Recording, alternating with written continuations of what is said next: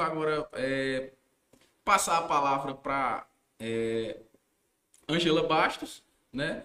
Angela, explica, explica, um pouco aí da tua trajetória, né? Como foi tua trajetória é, dentro da área, da área agronômica, né? Como, como a, essa área despertou o interesse para você é, hoje estar nesse, nesse é, patamar de, de, de, consultoria, né? Então explica um pouco aí para a gente como foi tua trajetória, onde tu é formada, né? É, quais, quais, são as tuas, tuas qualificações, né? Para a gente saber um pouco mais sobre tua, tua história.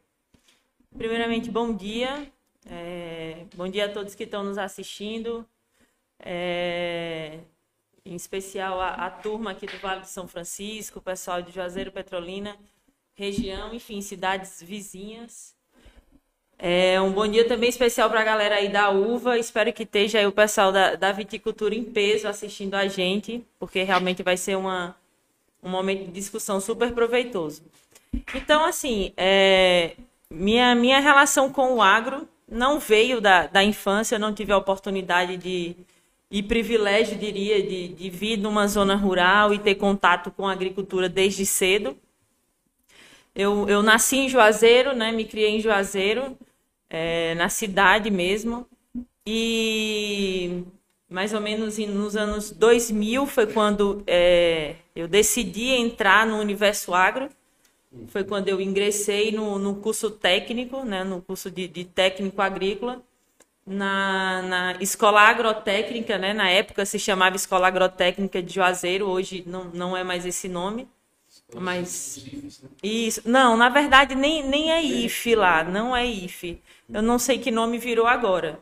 Mas na, na época era Escola Agrotécnica, né? Escola Agrotécnica de Juazeiro. Era uma escola muito antiga, é, que, que realmente tinha essa, essa cultura de formação de técnicos agrícolas. Então, existem muitos técnicos agrícolas hoje que vieram realmente da, da, da, dessa escola de Juazeiro. E aí, em 2000, eu ingressei nessa escola né? Um, cursei lá esse, esse, esse curso durante mais ou menos uns três anos e meio. E de lá eu saí, fui trabalhar e, e, engraçado que eu fui trabalhar com manga. Meu primeiro contato a nível profissional foi com a cultura da manga. Né? Em 2006 comecei a estudar para realmente fazer agronomia, que era meu grande sonho, né? Então, a, o desejo de fazer agronomia ele veio é, da infância mesmo. E entrei no curso de agronomia em 2007, né? Me formei em 2011 é, na Universidade do Estado da Bahia, né? Na UNEB, lá em Juazeiro. Então, me formei em 2011. Uh, logo após a formatura, eu, me, eu ingressei no curso de Engenharia de Segurança do Trabalho, né? Também me formei em Engenharia de Segurança. E em 2000 14 eu ingressei no mestrado, também na UNEB, esse mestrado, né, no curso de, de especializando em, em, fisiologia vegetal. Uhum. E eu já comecei a trabalhar com uva em 2012, né? Comecei a trabalhar no grupo Labrunier, né? Foi meu primeiro contato com o universo das uvas, então ingressei nessa empresa. Lá eu fiquei um pouco mais de quatro anos, então trabalhava diretamente com a cultura da uva, com o setor de produção.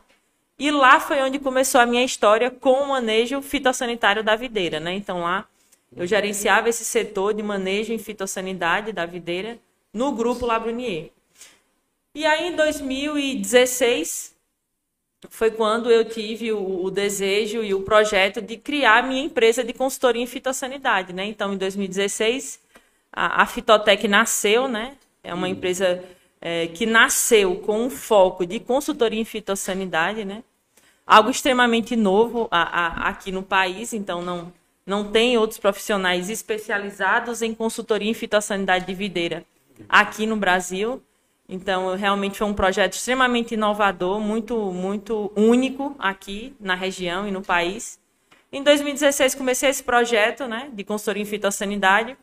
Porém, hoje, né, cinco anos depois, a gente não trabalha só com, com manejo de fitossanidade. Trabalhamos também com a parte nutricional, Trabalhamos com desenvolvimento de protocolos, desenvolvimento de produtos para empresas do segmento de fertilizantes e, de, e defensivos. Trabalhamos muito forte também com palestras, treinamentos de, de, de equipes também. E a Diva, que logo vai se apresentar. Hoje faz parte da, da equipe Fitotec já há dois anos. A Diva entrou para fortalecer a, a, a Fitotec aqui na região. Bacana. Não? Então, deixa eu pegar aqui. Pessoal, é ao vivo, hein, pessoal? Aí a, a gente tem uns probleminhas e a gente vai discutindo. É, mas, Diva, se apresente, fala um pouco da sua trajetória também aqui no, no, no Vale do São Francisco, né? É, um pouco da sua trajetória também como é, engenheira, né? É, e um pouco como você despertou esse esse prazer esse de, de, estar no agro, né? Como foi que aconteceu esse esse casamento aí do agro com diva? Uma loucura, viu? A minha história não tá tão arrumadinha assim. Olá, pessoal. Bom dia a todos. Meu nome é Diva. É... Como a Angela comentou, eu já tô aí dois anos, fez dois anos esse mês, né, Angela? Isso. E assim, tô muito feliz de estar aqui e, na verdade, foi. É, eu nunca pensei em agronomia. Na, é, na real. Na real. A real é essa. A real é essa. A minha família, ela, grande parte, um peso, tá na área da saúde. Minha mãe também. E aí eu cresci achando que eu ia para a área da saúde. Aí fiz vestibular, fiz Enem. E é, para o que eu queria na época, minha nota não dava, eu teria que estudar mais um pouco. Aí eu disse, não, já sei. Eu vou colocar aqui é, um curso tal, curso tal, porque eu não fico parada, estudo mais um pouco. Viajei, estava nas minhas últimas férias, né, depois do colégio. Aí no outro dia liga pai. Parabéns, minha engenheira. Eu, é o que, pai? Aí eu passei, aí eu fiquei feliz, né? Pensando que eu tinha passado no que eu tinha colocado. E ele disse: Não, eu coloquei lá agronomia, você vai fazer agronomia. Eu fiz: Como que? Como é, pai? Eu vou fazer o quê?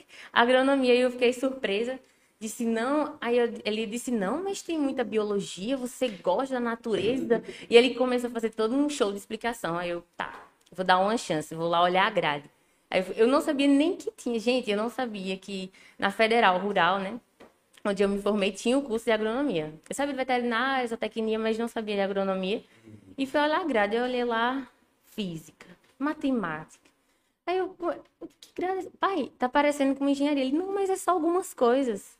Não, tranquilo. Aí eu, toda desconfiada, que eu não tenho aptidão para matemática, eu já fiquei assustada. Aí eu comecei sem querer. Ele disse, agronomia é promissor. O agronegócio para o país é incrível. Mas detalhe, na minha família não tem influência. Não tem, assim, ele foi, foi um ponto, um, um ponto fora da curva. Aí eu comecei. Fiz o primeiro período ali sofrendo, o segundo sofrendo. Só que aí, quando chegou mais ou menos no final do terceiro período para o quarto, que realmente a gente começa a ver coisas de fato, agronomia, respirar mais agronomia, eu me apaixonei. E pai quer desistir, porque até o primeiro período ele me levava na faculdade, para não correr o risco de faltar aula. E depois eu já não saía mais de dentro da faculdade.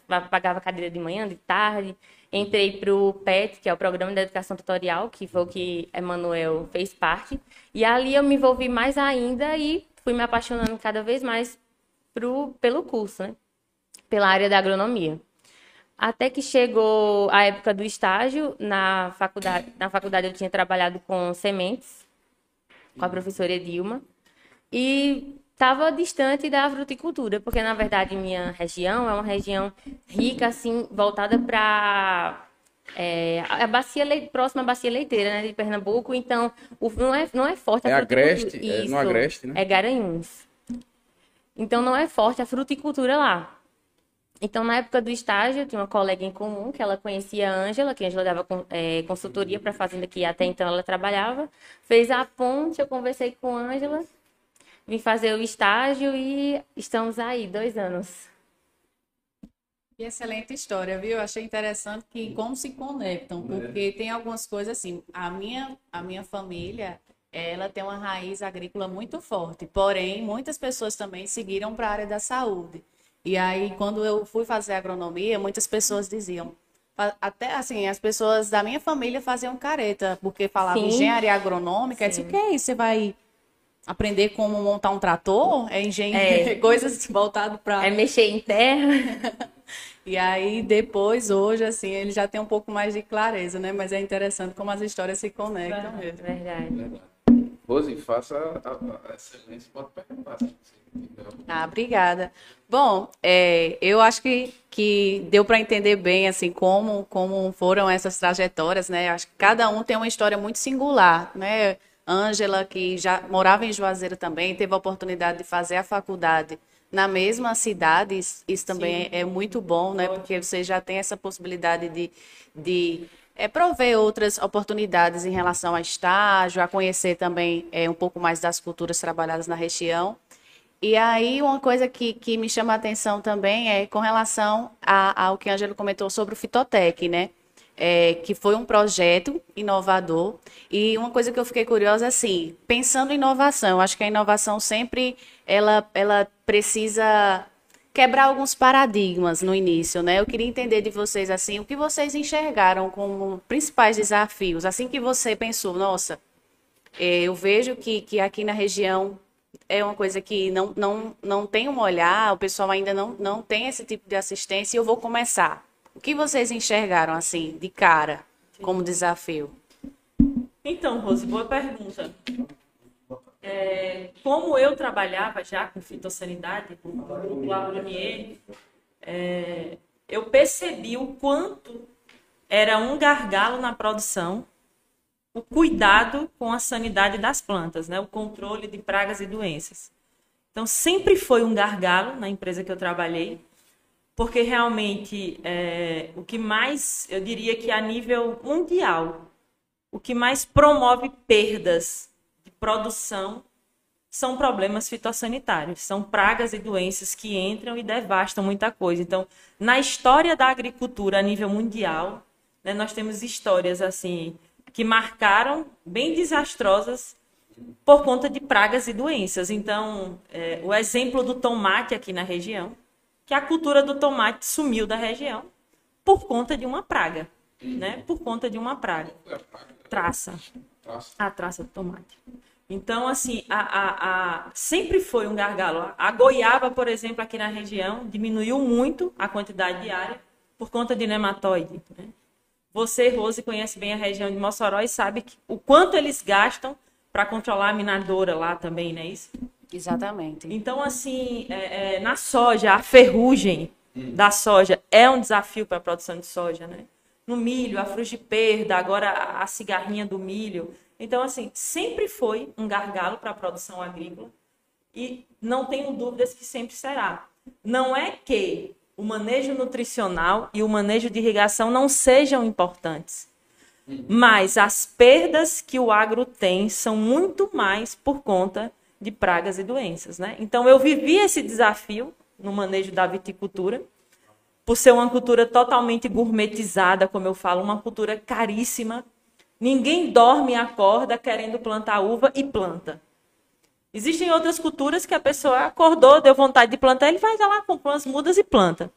Mas uva é caríssimo, né? Tudo é caro na, na, na, existe uma infraestrutura antes, né? Então é uma planta que já ela já pede um ambiente, né, que é uma estrutura dilatada para que ela possa ser conduzida, né, diferente de, de outras culturas. Então assim, é uma cultura cara e que se perde muito por doença.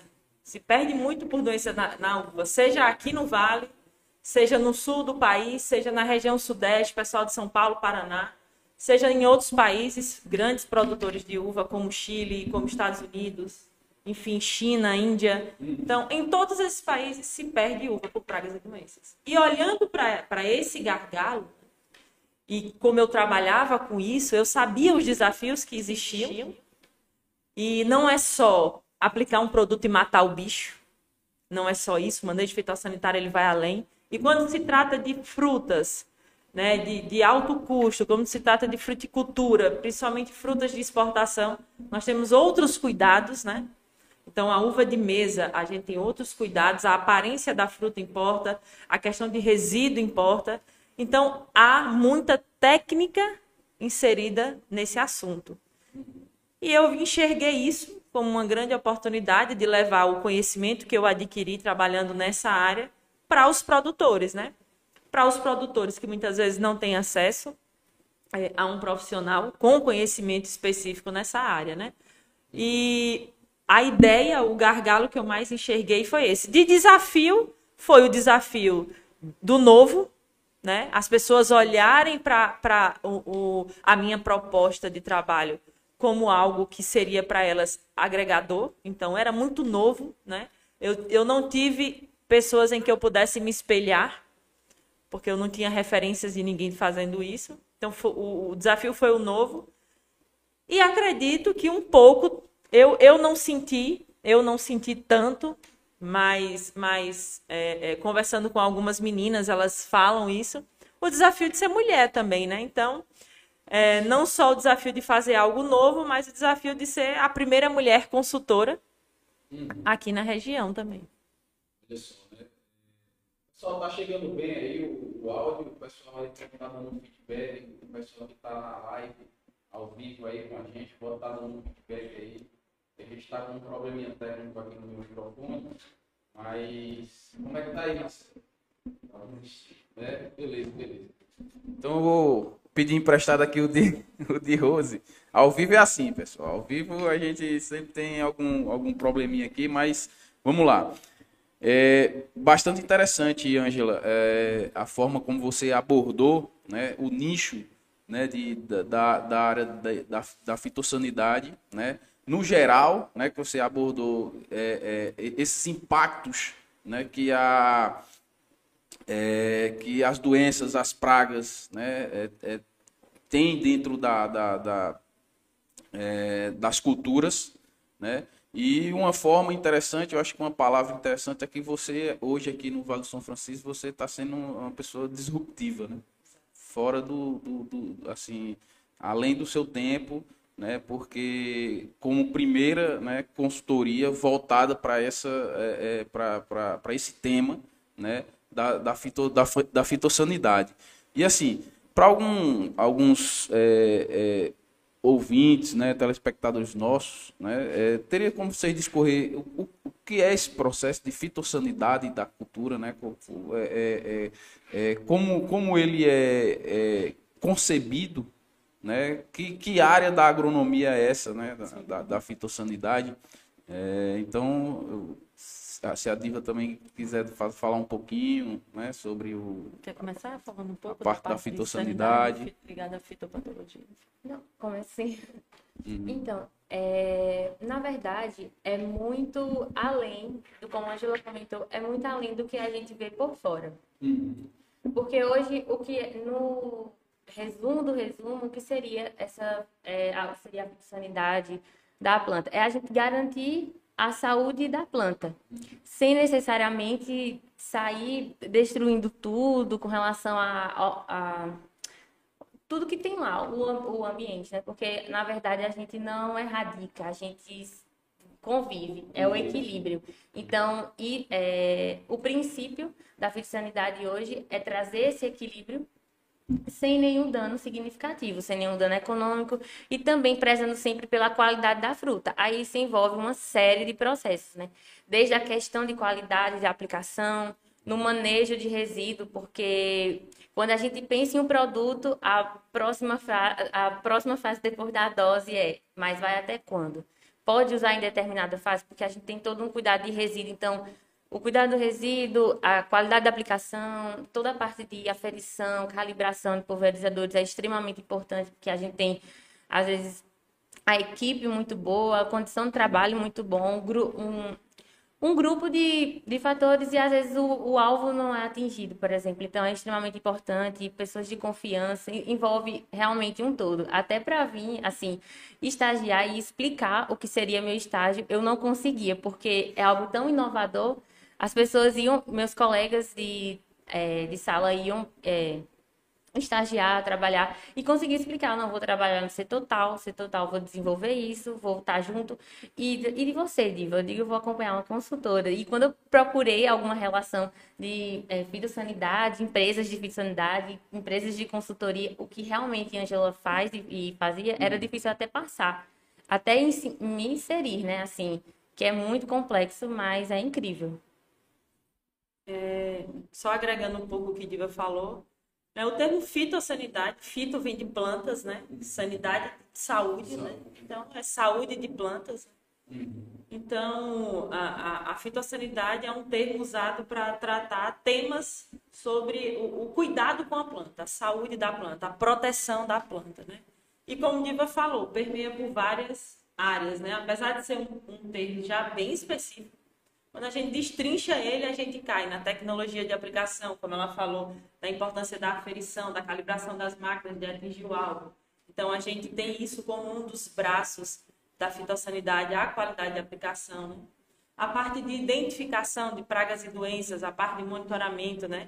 que, que é algo que a Diva é muito especialista nessa parte de, de manejo de, de, de, de monitores. Né? Ela tanto treina monitores como também ajuda algumas pessoas no processo de monitoramento, que é identificar, né? Que praga e doença eu tenho ali. Né? A partir do momento que a gente identifica, a gente consegue saber uh, o, que vai, o que vai aplicar, né? Eu costumo dizer que eu, eu, eu, eu me considero realmente uma médica de plantas, né? É o que, é o que nós somos, é a nossa especialidade, né? Então, a gente olha para uma planta como um paciente, identifica o problema que ela tem, se é praga, se é doença, se é doença, qual doença. Dentro disso, a gente decide o manejo que a gente vai adotar. Então, a tecnologia de aplicação, o monitoramento, que seria a identificação, né? a diagnose, seja, seja visual, que eu chamo de diagnose clínica, ou a diagnose vinda de um laboratório, que é através de análise que a gente faz para identificar alguns patógenos que visualmente a gente supõe o que seja, mas através de um exame que seria uma diagnose. Mais, mais, mais, preciso, mais É mais preciso, a gente consegue identificar o patógeno que está ali, né? Então, isso é a parte de identificação. Depois, a escolha do, do produto que vamos usar, né? Da molécula que vamos usar para aquele alvo. E como Diva falou bem, baseado em, em um manejo de resíduo, né? Principalmente se tratando de uvas para mercados exigentes de exportação, mercados europeus, ingleses, o, o mercado alemão. Então, a gente mediante o, a molécula que vamos usar, a gente tem uma peneira de para onde essa fruta vai. Então, hum. isso já é uma peneira também. E a questão financeira, que é a gestão do custo, né? Então, não é só sei o que aplico, aplique, qual a ferramenta economicamente mais viável, desde que ela seja me dê resultado também. Então, dentro do que eu tenho de melhor, o que está tá, tá dentro do custo que a gente previsiona com gastos de, de defensivo para a videira, né, dentro de um ciclo. Então, são esses, são esses viés: tecnologia, monitoramento, identificação, que produto vou usar, por que eu vou usar, até quando eu consigo usar esse produto. E como o Divo explicou bem, é, a gente não trabalha com, com a intenção de promover a, a, a devastação dos, dos agentes uh, uh, biológicos, né? A nossa ideia é equilíbrio, né? Equilíbrio, né? Assim, eu, eu, eu venho... E quando as coisas estão equilibradas, ninguém perde, né? Ninguém perde, exatamente. Eu venho... Eu venho... Eu venho prestando muito atenção nesse, nesse tipo de... Do que vocês, como autoridade, né, nos assuntos relativos tanto ao manejo da manga e o manejo da uva, que aqui é o nosso carro-chefe, é, eu, venho, eu venho notando muito essa, essa pegada. Né? Eu venho notando muito que assim a gente é, é, não, não, existe esse, eu vou aplicar o veneno por aplicar né eu vou fazer essas aplicações sempre tentando dentro dessas dentro da, da cultura fazer um, um, um, cultura e um manejo equilibrado né porque é, tudo tem um efeito colateral né e, e, e, hoje, mais ainda, que os mercados é, é, exigem né, que a gente tenha poucos, que nós, nós tem, temos, tenhamos poucos é, resíduos né, dentro de, de, dessas frutas. Né? Então, dívida de, é, então, Ângela, dentro desse, é, é, dessa perspectiva, qual é o, o, cenário aqui no Vale de São Francisco com relação a, a atualmente, né, a, a, a, fitossanidade, né? O que é que a gente está passando, né? É, quais são as novas doenças que estão sendo introduzidas? Aí, introduzidas não, é, é, é que acontecem, né? Talvez. Talvez, é. Nunca se sabe. Nunca se sabe, né? Mas, assim, o que o está aparecendo é, a gente sabe também com, que isso também depende muito do, das condições é, é, climáticas, né? E então é, hoje, né, atualmente, como é que está essa, essa questão né, da fitossanidade aqui no Vale do São Francisco? Essa, é, essas novas, se, se existem novas pragas, se existem novas doenças que, que, são, são, que são realmente novas né, aqui na, na, na região. E qual é o desafio disso aí para quem é, é, planta uva? Né? É, nós temos desafios distintos de acordo com as diferentes épocas do ano. Né? A gente tem um cenário no primeiro semestre e a gente tem um cenário de segundo semestre. Né?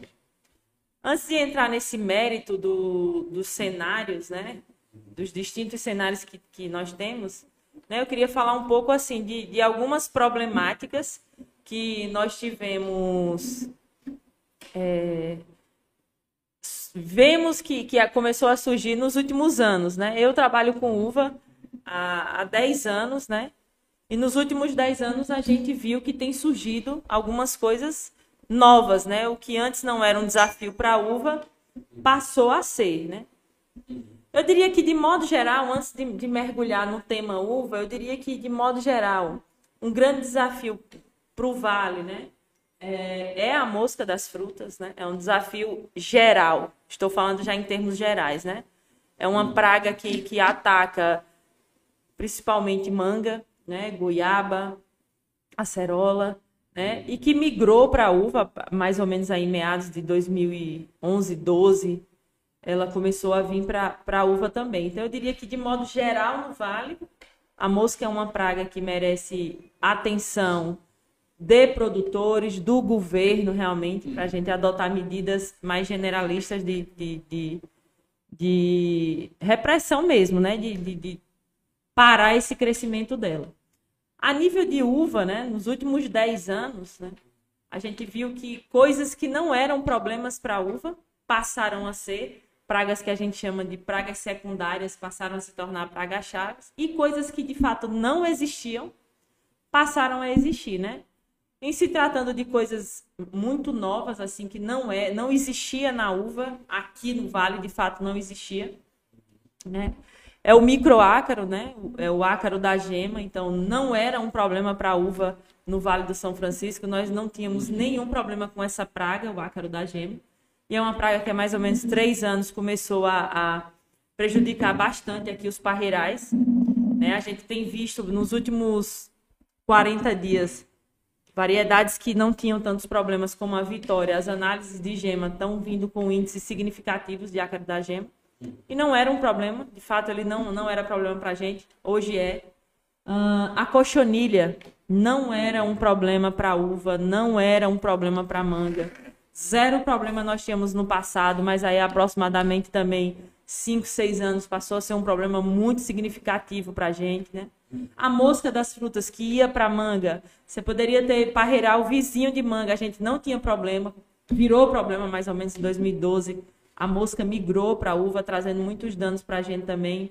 A cigarrinha verde, né? Não era um problema para a uva, era uma praga secundária. Hoje é praga-chave, hoje é praga-chave para a uva, a, a cigarrinha. O ácaro vermelho também não era um problema para a uva, hoje é um problema para a uva. Uh, o mini trips não era problema, hoje é. Lasiotires luminosa é uma praga é, que nós tivemos o, o, desprazer de ser os primeiros a, terem, a ter problema com essa praga. A ferrugem, que não era problema para a uva, existia, mas era só em porta-enxertos, então a gente nunca teve problema econômico com ferrugem. Há três anos atrás, dois anos, a gente teve realmente um surto de ferrugem aqui na região e hoje virou um problema a ferrugem. Então, assim, de coisas novas são essas. Muitas viraram pragas chaves, né? Aumentou muito o custo do produtor para controle. Nematóide vem crescendo na videira também significativamente e por aí vai. Então, assim, a gente tem aí um número muito grande de coisas novas nesse período de 10 anos, né? É, estudos. Desculpa. Não, e só complementando, que nesses últimos dias, assim, o que a gente tem visto é que até, pro, é, até é, gente, o que a gente não pode né, falar são pragas de forma nenhuma usar esse termo, mas vem trazendo problema para a gente é a questão do passarinho. Bastante passarinho Bem e borda, então, nossa, preocupa bastante. Em questão da abelha, porque é, em tempos assim anteriores o que a gente via era que ela era uma oportunista. A baga já estava lá furada, seja pelo passarinho, pela própria mosca, e ela ia lá como uma oportunista. Hoje a gente já vê que ela tá basta, ela mesma furando a baga e são inimigos naturais, né? São assim, são do bem e vem causando esses problemas e a gente fica o que fazer, né? É verdade. Bem lembrado, eu já ia esquecendo desse detalhe, porque realmente é um surto de abelhas. Um surto de abelhas. demais. E, e assustador, assustador. A gente viu áreas assim que perdeu muito, muita baga com a presença de abelha e de fato, como o Diva falou, um desafio, porque é um crime, matar abelhas é um crime, né? A gente sabe que a Europa sofreu muito com a redução do número de abelhas, tanto que pro- proibiu, a Europa proibiu lá o uso de neonicotinoides, porque são produtos que matam abelhas. Então, eles pararam, baniram o uso lá. E a gente tá com esse problema aqui na uva, né? Esse surto de abelhas, mas infelizmente a gente tem tentado adotar práticas limpas, né? Práticas ah, que não matem abelha. A gente tem tentado adotar práticas que não matem abelhas, que espantem, que afugentem ela de alguma maneira, Ou que Mas- atraiam ela de alguma forma para outro lugar. ou que flores, atraiam ela, é exemplo. verdade, com iscas, é, é, iscas alimentares, é, sem produto químico, porque realmente a gente não tem esse, esse viés de causar a morte de abelhas. Mas iscas, como ela falou, alimentares, por mel em algum lugar, para que ela não queira comer a uva e queira ir.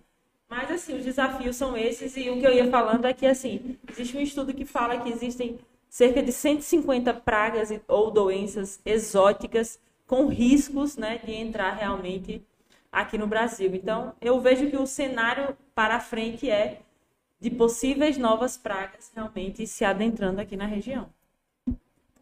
Ô, Ângela, uma coisa que eu fiquei bem curiosa, assim, é quando você analisa todas essas pragas é, que começaram a surgir nos últimos anos, tem, tem algum fator predominante que você enxerga que tem contribuído para isso? Alguma praga específica que vocês já conseguiram rastrear e dizer, ah, foi ah, porque alguma nova variedade te- teria alguma suscep- susceptibilidade ou não? É uma questão climática? Dá para rastrear isso?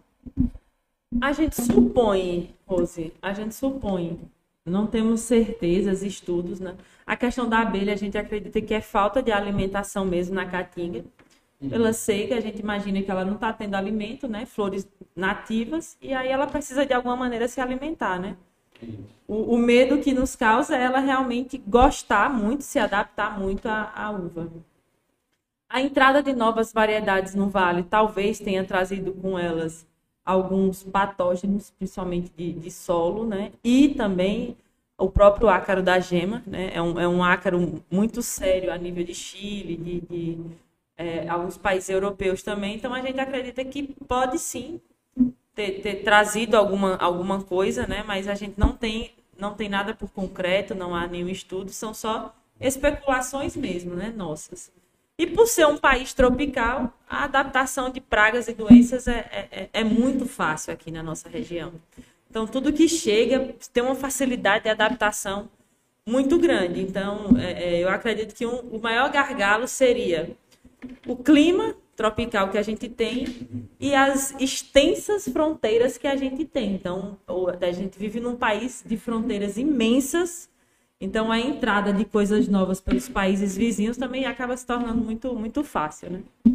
Sim, sim, verdade. Eu até recebi uma pergunta aqui de um produtor enquanto você falava a respeito. Pode perguntar não agora? Pode sim, pode sim, pessoal. Inclusive eu já vou eh, comunicando que podem fazer perguntas, tanto no WhatsApp, né, tanto também aí no chat ao vivo do, do Agrocast, né? E passando aqui para lembrar, né, nossos patrocinadores, um agradecimento aí à, à F-Steak, a Falcão Engenharia, meu amigo Isaac Falcão, né? E ao Vilarejo Container Gastro, certo, pessoal? Então, pode continuar aí com a pergunta. Perfeito. Obrigada, Augusto. Bom, a pergunta é o seguinte, é a respeito do que vocês comentaram para repelir a abelha na- nas áreas. É, houve, houve algumas situações que algumas pessoas. É... Oi? Ela foi cutucar. É, mexeu na dor. Então, a pergunta é se você, o que é que vocês acham a respeito do uso de extratos pirolenhosos, é, uma vez que eles têm um cheiro de fumaça? Se já foi feito algum teste, se isso tem alguma comprovação, se vocês já têm alguma opinião a respeito, pensando nisso, né, de repelir a abelha. A gente, é, sim, a gente fez é, o uso, sim, e faz o uso do extrato pirolenhoso. Realmente tem um efeito de repelência muito boa mas a gente não, pelo menos os campos que eu acompanho, a gente não tem visto tanto sucesso, né? É, tanta repelência assim. É fato que alguns campos são mais atacados que outros por abelhas. Até a questão de pássaros, algumas fazendas sofrem mais que outras, né?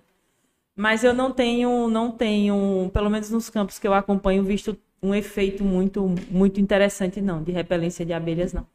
Aí até aproveitando então a, a, a, resposta, então o que vocês hoje consideram que teriam maior efeito? Eu acho que um conjunto de várias pequenas coisas, até de, por exemplo, é, naquela borda que você vê que vai atacar um pouco mais, talvez, se possível, começar a colheita antes que as demais áreas, Sim. colocar para girassol, tem um pessoal, pessoal que está usando, Isso. você vê bastante abelha no girassol. Produtos à base de extrato de alho, dependendo do, do, da qualidade, claro, do produto, a gente vê que um bom extrato de alho ele causa uma repelência interessante, né? E eu, eu observei também um efeito interessante em um produto à base de, de azadiractina, né? Uma, é um produto que tem uma, um, uma azadiractina diferente, porque de fato ele é zero resíduo, né? A gente fez várias análises de resíduo desse produto e em nenhum momento, né, Diva, é. deixou resíduo. E a gente viu que durante uns dois, três dias ali ele promove é, a repelência delas. Realmente dá, ele ajuda. Mas é, algumas fazendas têm até o absurdo assim de algumas fazendas deixar alguns cachos de borda para as abelhas. Tipo assim, vamos declarar e sair para a abelha, pelo menos elas ficam infelizes comendo, não vem para aqui para dentro. Tem fazendas que têm adotado isso. O uso de telas, né? Algumas fazendas colocam telas também no parreiral e aí ajuda que a abelha não entre. Então, tudo é muito paliativo. É muito paliativo, né? Até porque é, é, ela entra num momento em que a gente não pode usar produtos químicos, ela chega realmente assim, junto com a colheita, então a gente não pode usar químico nesse momento e também não podemos matar abelhas. Então eu estou brigando com alguém que eu não posso matar. Difícil, viu? É. Bom, é, boa explanação. É, realmente uma aula, né? É, Para quem está nos ouvindo aí, nos assistindo nesse momento, né? Domingo né, de, de conhecimento aqui na, na, no Agrocast. É, existe um problema, Ângela, que é, é, bastante falado, né, que é o míldio. Né? É, é, o que é o míldio? Você... O míldio ele é um, um, um, fungo ou falso fungo, na verdade a gente chama todo dia míldio de fungo, mas o, o míldio é um homiceto, então na verdade ele é um falso fungo, né? uhum. diferente do oídio, que é um fungo verdadeiro. E o milho ele causa é, é, uma doença na videira é, que pode devastar o parreiral por inteiro, né? Então a gente tem sim várias perdas de 100% da fruta. rápido e agressivo, né? Sim, uma das características... Se alastra muito, muito rápido, né? Sim. Como é esse processo de, de, de, de, ele, de alastramento? Ele, do... Na verdade, ele é um, por ser um, um, um, um microorganismo, ele causa uma infecção, né? Então, o esporo do míldio, ele chega na folha ou no fruto, enfim, e, e o esporo é como se fosse a sementinha dele. Uhum. Né? Ao chegar na folha, se houver umidade relativa alta, né? Precisa isso, ele precisa dessa água, ele precisa de molhamento. Míldio precisa de molhamento foliar intenso, porque ele uhum. nada, o míldio nada. E aí, ao encontrar esse molhamento em uma planta susceptível, ele penetra, né? E uhum. ali ele tem o seu processo de germinação, coloniza a folha e depois ele frutifica, que é o que a gente chama Ah, o milho está esporulado, o milho esporulou, que é quando ele frutifica Hum. e emite novos esporos, ou seja, novas sementinhas. Só que são bilhões de esporos, bilhões de sementinhas, A né? atividade dele é muito, Muito intensa, né? Bem característica do universo dos micro-organismos, é uma atividade muito intensa. E como o Diva falou, ele é devastador. Muitas vezes, em um período de 24, 48 horas, a gente tem um parreiral totalmente perdido. Famoso, voltei na se- choveu Muito sábado, rápido, voltei né? na segunda. É, o famoso sair sexta, voltei É, segunda voltei e tava tudo perdido. Então, realmente, ele traz perdas muito grandes, além de ser um, um- um alvo muito caro para se controlar. É, essa é uma pergunta, né? Qual o impacto né, do milho é, no Vale do São Francisco, né? É, Porque a representatividade da, da, da uva né, aqui no Vale do São Francisco é, é muito alta, né? Assim, é, é- é quase 95% das exportações né, da uva de mesa. Então a gente tem, tem é, áreas, muitas áreas dessa cultura, né? Sim. Então, é, é, e, e como você falou, ela é uma cultura cara, né? Um, que tem um valor agregado também alto, né? Se paga muito bem, é, tem um valor agregado alto, né? Lá fora. Então, qual é o impacto, né? Desse, desse é, é milho. aqui no Vale do São Francisco? Se eu for dizer assim, existem fazendas que que perdem, logicamente, umas mais que outras, mas se eu fosse pensar num número, assim, num percentual, a nível de vale por inteiro no primeiro semestre, né? É um, é um, é um chute, eu vou tentar ser precisa no chute, mas eu diria que algo em torno aí de 30% de perdas no primeiro semestre, talvez. Isso uma média. Vai ter fazendas que perdem mais, tem fazendas que perdem menos. Mas eu diria que há uma média aí de 30% de perdas eh, provocadas por ele, o que é um número gigantesco. É um número, assim, astronômico, né? De perdas que ele, que ele causa, além do custo elevado para controlá-lo, né? Então, os produtos para milho são produtos bastante caros, né? Então, mas assim, o importante é controlar. Se a gente controla, tá tudo bem, né? Ele se pagam, né? Mas são um custo elevado. Mas eu diria que em torno disso, Augusto.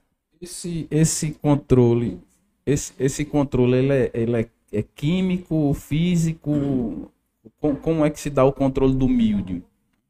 Assim, o, o controle. Existem várias técnicas que a gente adota pensando em controle de milho. Pensando em milho, na verdade, porque é, o, mi- milho, quanto, quanto mais a gente se assusta, mais pode continuar se assustando, porque ele, a gente tem que estar sempre um pé na frente.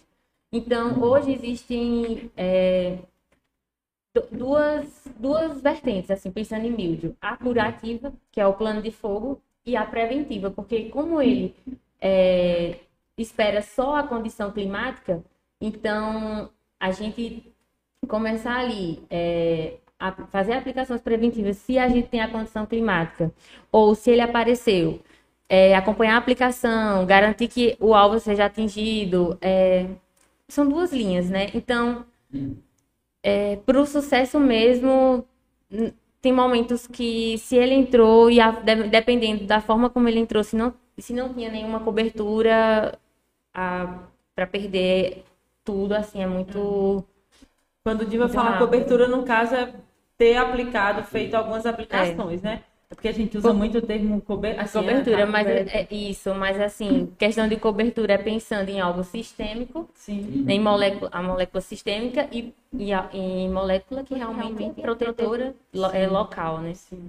Então, assim, hoje a gente faz. O, o maior uso hoje é do controle químico. O forte. É, o É, forte sim. hoje é o controle químico. Nós temos poucas ferramentas biológicas. né?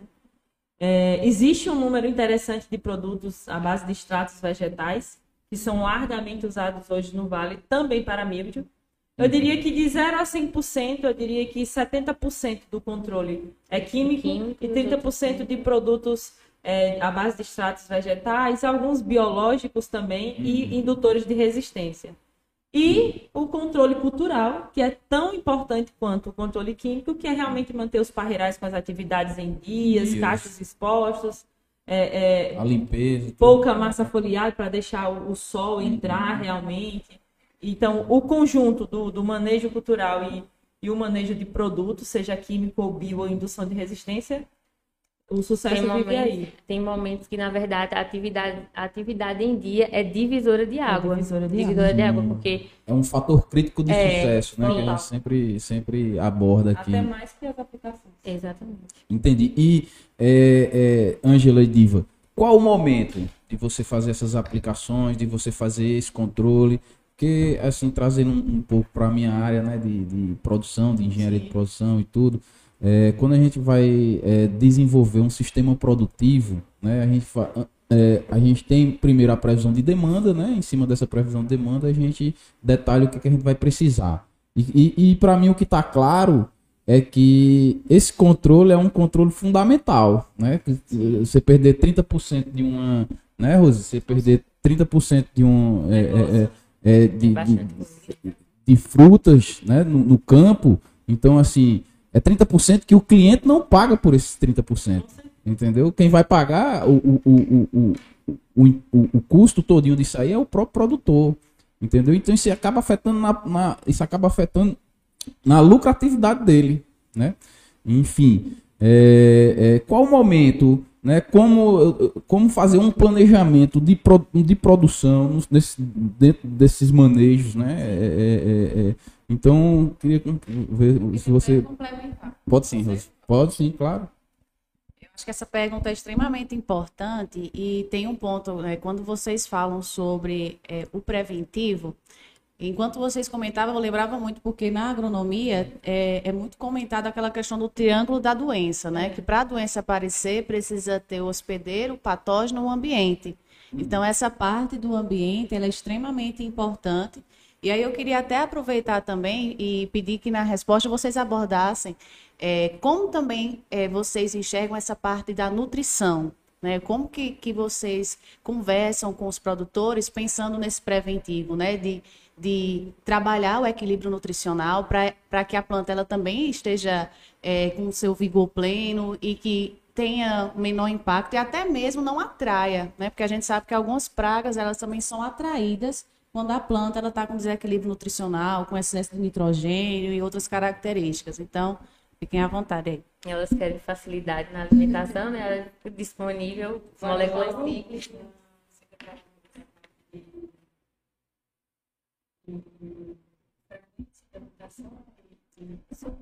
Assim, Condição climática. quando, quando começar a aplicação para milho, né?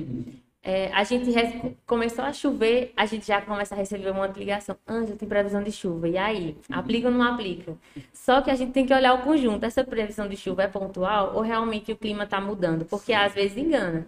Não não está chovendo, mas aí já tem uma semana que a umidade está tendo o famoso molhamento foliar. Aí não, a gente tem que começar entrar, fazer a aplicação direitinho ali, pensando, é, tá só aquela umidade pontual, vamos ali para duas aplicações semanais. Começou uma umidade com uma chuva. Você vê que aquela primeira semana choveu, ela não é tão perigosa, mas a, a seguinte já tá, chove de novo. Então, opa, já vamos entrar aqui na aplicação, vamos fechar em três semanais. Então, assim, a gente tem que olhar o, o conjunto do começou a chover.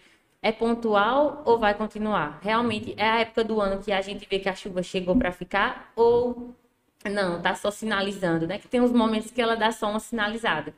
Ou aquela umidade não tá chovendo, mas aquela umidade tá alta, todo ó, tá dando molhamento. O que, que a gente pode fazer? Porque como para penetração, para infectar a planta, precisa de da umidade junto com aquele o, o escuro né, da, da madrugada.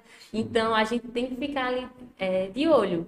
Então vamos lá, pensando em começou a chover, a primeira semana só choveu. é, pode- a gente para ficar seguro não faça uma aplicação, mas a primeira semana mais equilibrado. A segunda semana começou a chover, a gente entrou com três. Deu molhamento, não tá chovendo, mas o molhamento foliar tá intenso, toda manhã tá ali, então a gente fecha em três. Varia, varia muito. A gente olha o conjunto do que é pontual, do que realmente começou. Se a gente vê que a chave virou para o clima. E é bem fase nesse estágio. fenológica, né? Exato. Porque no período de brotação até florada, a planta fica muito mais sensível ao milho do que no, no, no terço final da fase dela. Então, dependendo da fase fenológica, que de brotação à flor, há um crescimento intenso, Então eu cubro hoje com uma aplicação, mas amanhã cresceu duas folhas novas, ela já cresce descoberta. Então é a fase da cultura, a variedade, se é uma variedade mais sensível ou não, e o clima. E como o Diva falou, né?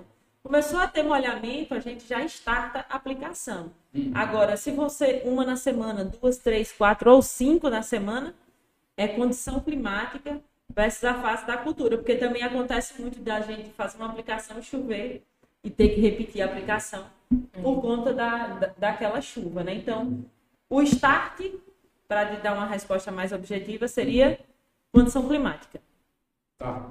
Mas é, existe uma forma é, preventiva ou é só quando é, tem a Não. questão do molhamento, né? O É, preventivo seria a condição climática. a condição climática. É, porque a gente chama de preventivo tudo que a gente faz sem o patógeno estar lá. Uhum. Então, se o milho não estar lá e eu estou aplicando, eu estou prevenindo. E o que me starta para essa prevenção é o clima. É o clima. Ah, eu estou com 70% de molhamento, estou com, com todo dia está dando uma hora, meia hora, duas horas de molhamento foliar. As estações marcam isso. Uhum. A gente acompanha as estações, vai vendo que está na condição, solta a aplicação. Uhum. Porque assim, o milho, ele, ele entra por conta de uma condição climática favorável a ele. Bacana. Mesmo com essa, assim, mesmo com a aplicação preventiva, não é que ele não vai entrar. Ele vai entrar, só que a força que ele entra é muito menor. E o sucesso que a gente vai ter em controlar ele, juntando o que a gente fez preventivo e a continuidade, já pensando no curativo, é muito maior do que a gente. Ah, então assim, se, eu, se ele pode entrar, eu não vou aplicar nada para ele entrar, porque é muito caro. Às vezes, quando ele entra e está totalmente descoberto, é devastador, né? Sim. Aí ele se alastra e, mais E a pergunta da Rose, né, que é sobre a parte nutricional. questão nutricional. Sim, impacta. A gente já viu fazendas que após uma alta aplicação de nitrogênio teve uma incidência maior de patógeno, né? Pós aplicações altas de, de nitrogênio. Então, assim, a planta, né? Ela tem que estar em equilíbrio, né? Muitas, muitas patologias, sejam humanas ou, ou de plantas, vêm de um desequilíbrio nutricional, né? Então, eu falo que a nutrição ela é tão impactante, só que silenciosa e pouco estudada, né? Eu, eu pego muito o exemplo que a gente teve recente, né? Diva fez até uma palestra recente sobre isso, né? Falando um pouco da, da importância da nutrição na, no manejo fitossanitário, que agora com o Covid, o mundo se despertou para a nutrição humana de uma maneira totalmente diferente, porque até então eu acredito que quando se falava em que a gente precisa de uma vitamina D, era casos raríssimos, né? Vitamina C era só para quando estava gripado e olhe lá. 90% das pessoas gripavam e não tomavam nenhuma, nenhuma vitamina C. E tomou uma proporção tão grande de que a vitamina D é importante, de que a vitamina C é importante, que eu acho que nunca se vendeu tanta vitamina C e D como se vendeu nesses últimos anos, nesse último ano. Então, como nós estarmos equilibrados nutricionalmente é importante. Nas plantas, o mesmo.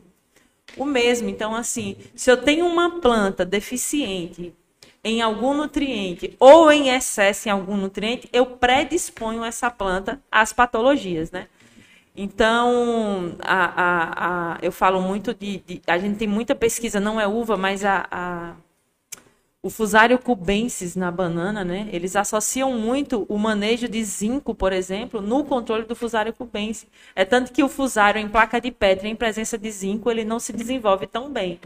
Né? Então, existe uma linha de estudo muito forte na parte nutricional e na videira também. Então, os micronutrientes como o manganês, o zinco, o próprio cobre são extremamente importantes porque são, eles têm um potencial como cofatores enzimáticos. Então, existem algumas enzimas é, que atuam na resistência, né? como, como a, a superóxido dismutase, então tem a só de zinco. Então, quando eu aporto zinco, manganês na planta, eu vou ter uma planta mais preparada para enfrentar a doença. É, Deixe-me ver, um, nutriente muito impactante também, o silício. A gente viu que áreas que têm um suporte muito bom de silício suportam muito também o míldio, o oídio. O próprio cálcio também, né, que é um, um nutriente estruturador muito importante. Então, quando eu tenho uma célula bem, bem é, é, é, aportada com cálcio, eu tenho uma célula mais resistente, eu vou ter menos fungos causadores de podridão, por exemplo. Então, o quesito nutricional. Melhora a boa colheita também. Exatamente, exatamente. Então, o, o. Me fugiu agora, o nitrogênio, desculpa. A gente sabe que quando uma planta ela tem excesso de nitrogênio, né? Então, o fim do nitrogênio é formar proteína. Então, quando eu tenho um excesso de nitrogênio, eu tenho sobra de aminoácidos na planta, né? Então, o nitrogênio ele vai formar aminoácidos que esses aminoácidos vão formar proteínas. Então, quando eu tenho sobra de N, eu vou ter sobra de aminoácido que não virou proteína. Então, esses aminoácidos livres que a gente chama são assim alimentos de prato cheio para alguns micro-organismos e para algumas pragas também. E as plantas, elas percebem isso, né? Então, esse, essa sobra de alimento para elas favorece. Então, como a Rose falou do triângulo da doença, eu preciso ter um indivíduo susceptível, né? E o indivíduo, e o indivíduo susceptível, ele pode ser susceptível por natureza da genética dele, e ele pode estar susceptível por uma indução. Como? um erro de manejo. Desbalanceamento. Um desbalanceamento, Desbalanceamento ele... nutricional, né? Isso pode Exato, causar. E né? eu coloco ele, exponho ele a, Uhum. uma, a uma infecção, né? O clima e o patógeno. Quando eu tenho esses três, então se eu tenho uma planta desequilibrada, uma condição climática favorável e o patógeno ali na porta só esperando a condição para entrar, a doença ela vai, vai acontecer. A doença ela acontece. É, um- uma outra pergunta aqui que me veio a dúvida. Existem variedades que são mais susceptíveis a, a- ao, ao mídio ou, ou são todos ali no mesmo patamar? De... Existem. Uhum. Existem sim algumas, algumas mais sensíveis do que outras. Algumas empresas de genética, elas realmente Uhum. trabalham colocando genes de resistência em algumas variedades, né? E outras não, não tem esse, esse projeto. Então a gente tem variedades desde muito sensíveis às pouco sensíveis. Quais são, quais são essas variedades? É, eu diria que as variedades.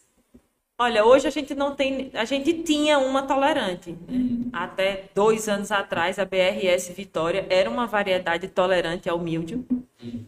Mas é, se quebrou toda a resistência. Hoje é uma variedade susceptível como qualquer uma outra. Então eu diria que aqui no Vale todas são susceptíveis. Né? Ah, talvez uma em menor grau que outra, mas todas estão na mesma caixa de, de sensíveis ao míldio. E no quesito resistentes, hoje nós não temos é, absolutamente nenhuma. Bacana. Rose, quer perguntar? Não? Beleza. É, Pessoal, é, sobre os fatores abióticos para controlar a doença. Acho que a gente já tocou em alguns assuntos, né? Vocês têm mais algumas coisas a Acho que não, a gente já falou dessa- É. esse tema, acho que a gente explanou. É, e a questão do, da ferrugem, né? Que você tocou muito, né? Falou até sobre a questão da, da soja, né? E aqui também já tem Sim, uma a gente- alta incidência de ferrugem, né? É, então, qual é, o- qual é o impacto do, do, do, do ferrugem aqui na, na, na região do Vale do São Francisco? Mais ou menos em 2019, 18, 19, a gente teve uma, uma infestação altíssima de ferrugem. Realmente se perdeu, é, se perdeu fruta, é, a gente perdeu muita folha, o que impactou na safra seguinte, por conta de ferrugem, né? O brinco que a gente foi pego assim de, de, de calças curtas mesmo, o ferrugem não era um problema para o vale. E mais ou menos 2018, 2019, se não me falha a memória, no primeiro semestre a gente teve uma incidência assim monstruosa. Muita, muita ferrugem mesmo. Eu lembro que a gente entrava nos parreirais, a roupa da gente saía muito suja dos esporos, né, da- das pústulas da ferrugem. Mas ano passado, já 2020, já foi um ano muito mais equilibrado, né? O vale já estava preparado para a ferrugem, estava todo mundo armado até os dentes, então a gente já vinha fazendo aplicações quando começou a condição climática. A gente começou a fazer pulverizações específicas para ferrugem. Então, tanto ano passado como esse, esse ano, por exemplo, eu não. Se eu vi ferrugem, foi pontos bem perdidos e uma folha perdida no parreiral. Então, os últimos dois anos foram bem equilibrados para ferrugem. Um, um ponto, é, já trazendo isso, assim, pensando no ano, eu queria é, ver com vocês, assim, agora, né? A gente está entrando para o último trimestre desse ano, Sim. e aí já começa a pensar na safra que vem, né? Então, o que é que vocês enxergam, assim, que é importante os produtores estarem atentos para esse último trimestre? É, quando, quando o Diva falava sobre essas mudanças é, que, que são starts para ficar atento com relação ao milho, é, essas mudanças climáticas, né, de molhamento, foliar. Eu vejo essa semana foi bem atípica, né? A gente começou a semana muito quente, até quarta-feira estava um sol de rachar. E aí a- foi quinta, sexta, ontem meio-dia ainda estava nublado, o sol estava começando a sair, né? Então assim, é um período que, que, que é bem crítico nessa questão de estar bem atento, né? O que as- essas mudanças climáticas. Então, eu queria saber o que é que vocês enxergam e já já recomendam para os produtores eh, se atentarem, né? Pensando no, no clima, o como que, que deve ficar atento e preventivo aí a questão do último trimestre, já pensando também no início do ano que vem.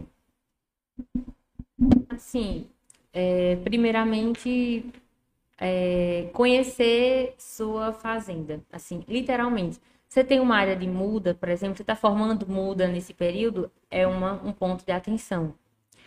É, porque onde o milho, né, vamos falando assim de primeiro semestre, infecta, ele destrói.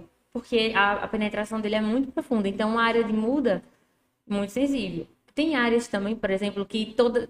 Quem trabalha na fazenda conhece cada planta, né? Então, tem ah, é, áreas que a gente sabe que juntam uma umidade maior, o foco sempre, nossa, todo ano o milho começa aqui nessa latada. Começa- Então, tá sempre atento a esses detalhes especiais, específicos seu, né? Porque não é só, ah, todo mundo vai começar a aplicar.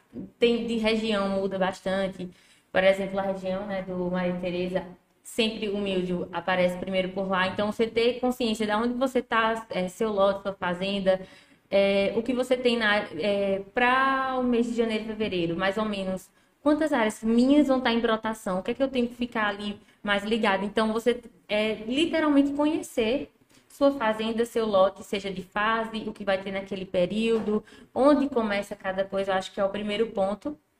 E o outro é, é saber onde a sua região chove muito, chove pouco, porque a gente não pode, às vezes, é, certas coisas acabam virando moda, ou você vai muito pela, pelo seu amigo ali, que também é produtor, mas você não pode fazer da experiência dele a sua. Porque você às vezes está numa condição, é, um mini clima ali diferente e, e passa coisas despercebidas. Então você tem que é, conhecer onde você, os seus, seus pés, onde eles estão, né? É o primeiro passo. E o segundo é realmente não subestimar. Começou a chover e você fica assim.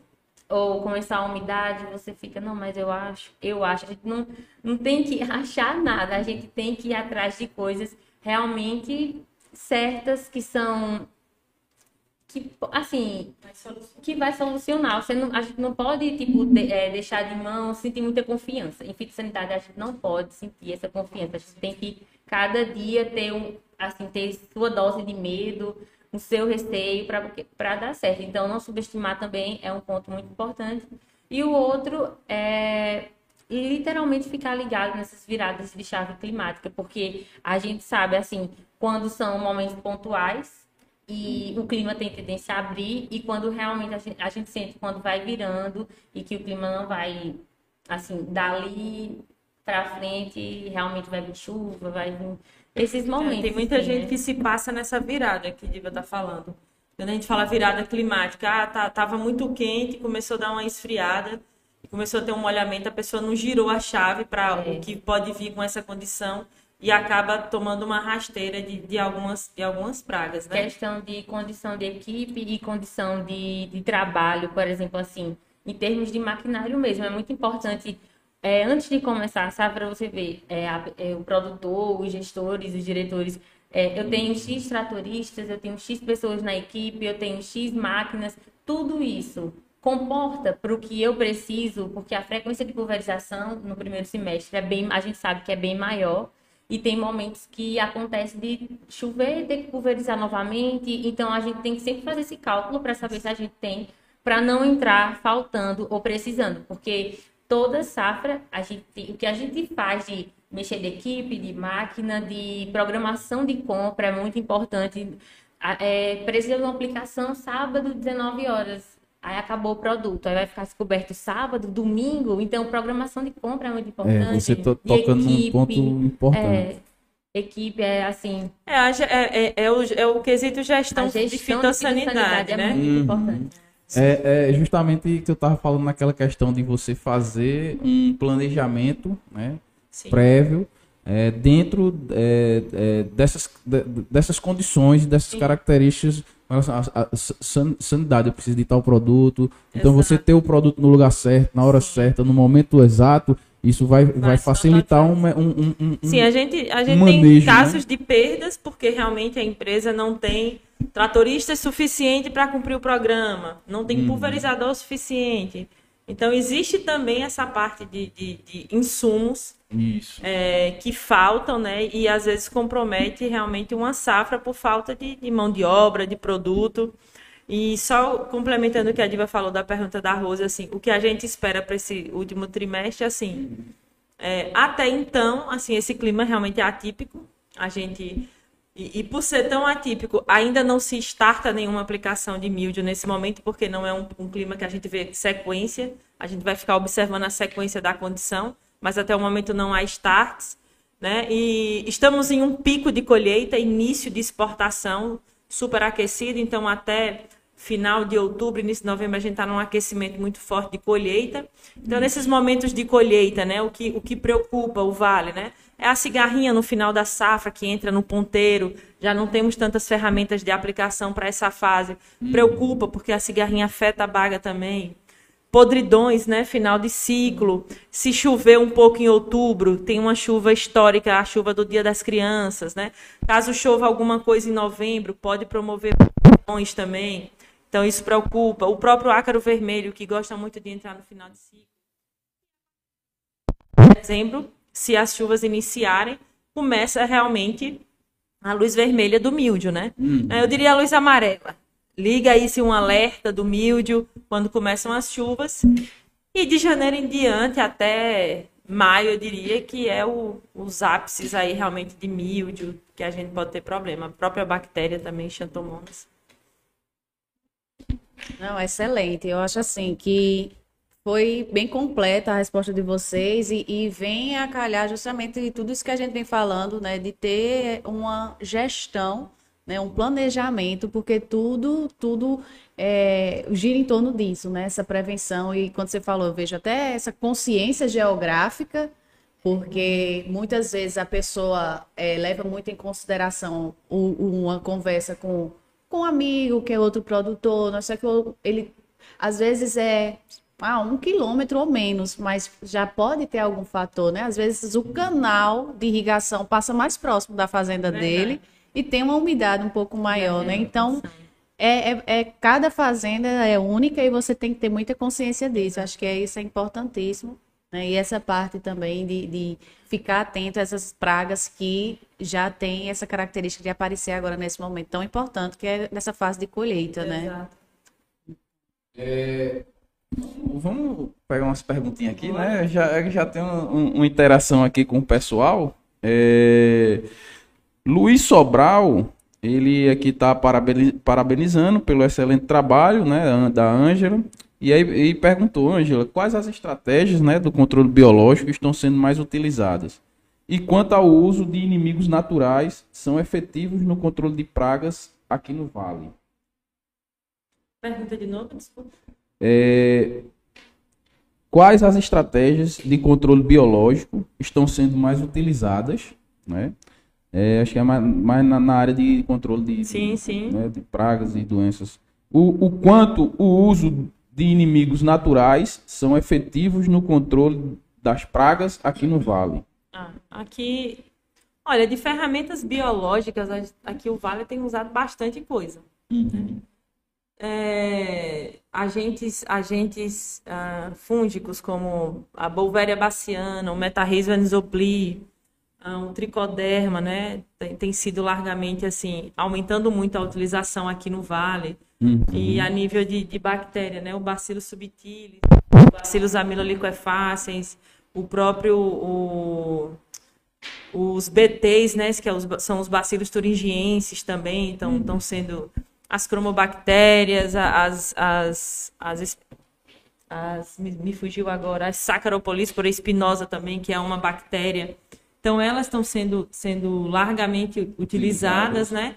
E a nível de controle com inimigos naturais, tem sido algumas assim, algumas fazendas têm, algumas poucas fazendas têm feito a utilização dos ácaros predadores, né? Da, da vespinha também, né? Do tricograma. Os resultados é, são, são medianos, eu diria. Nós não temos.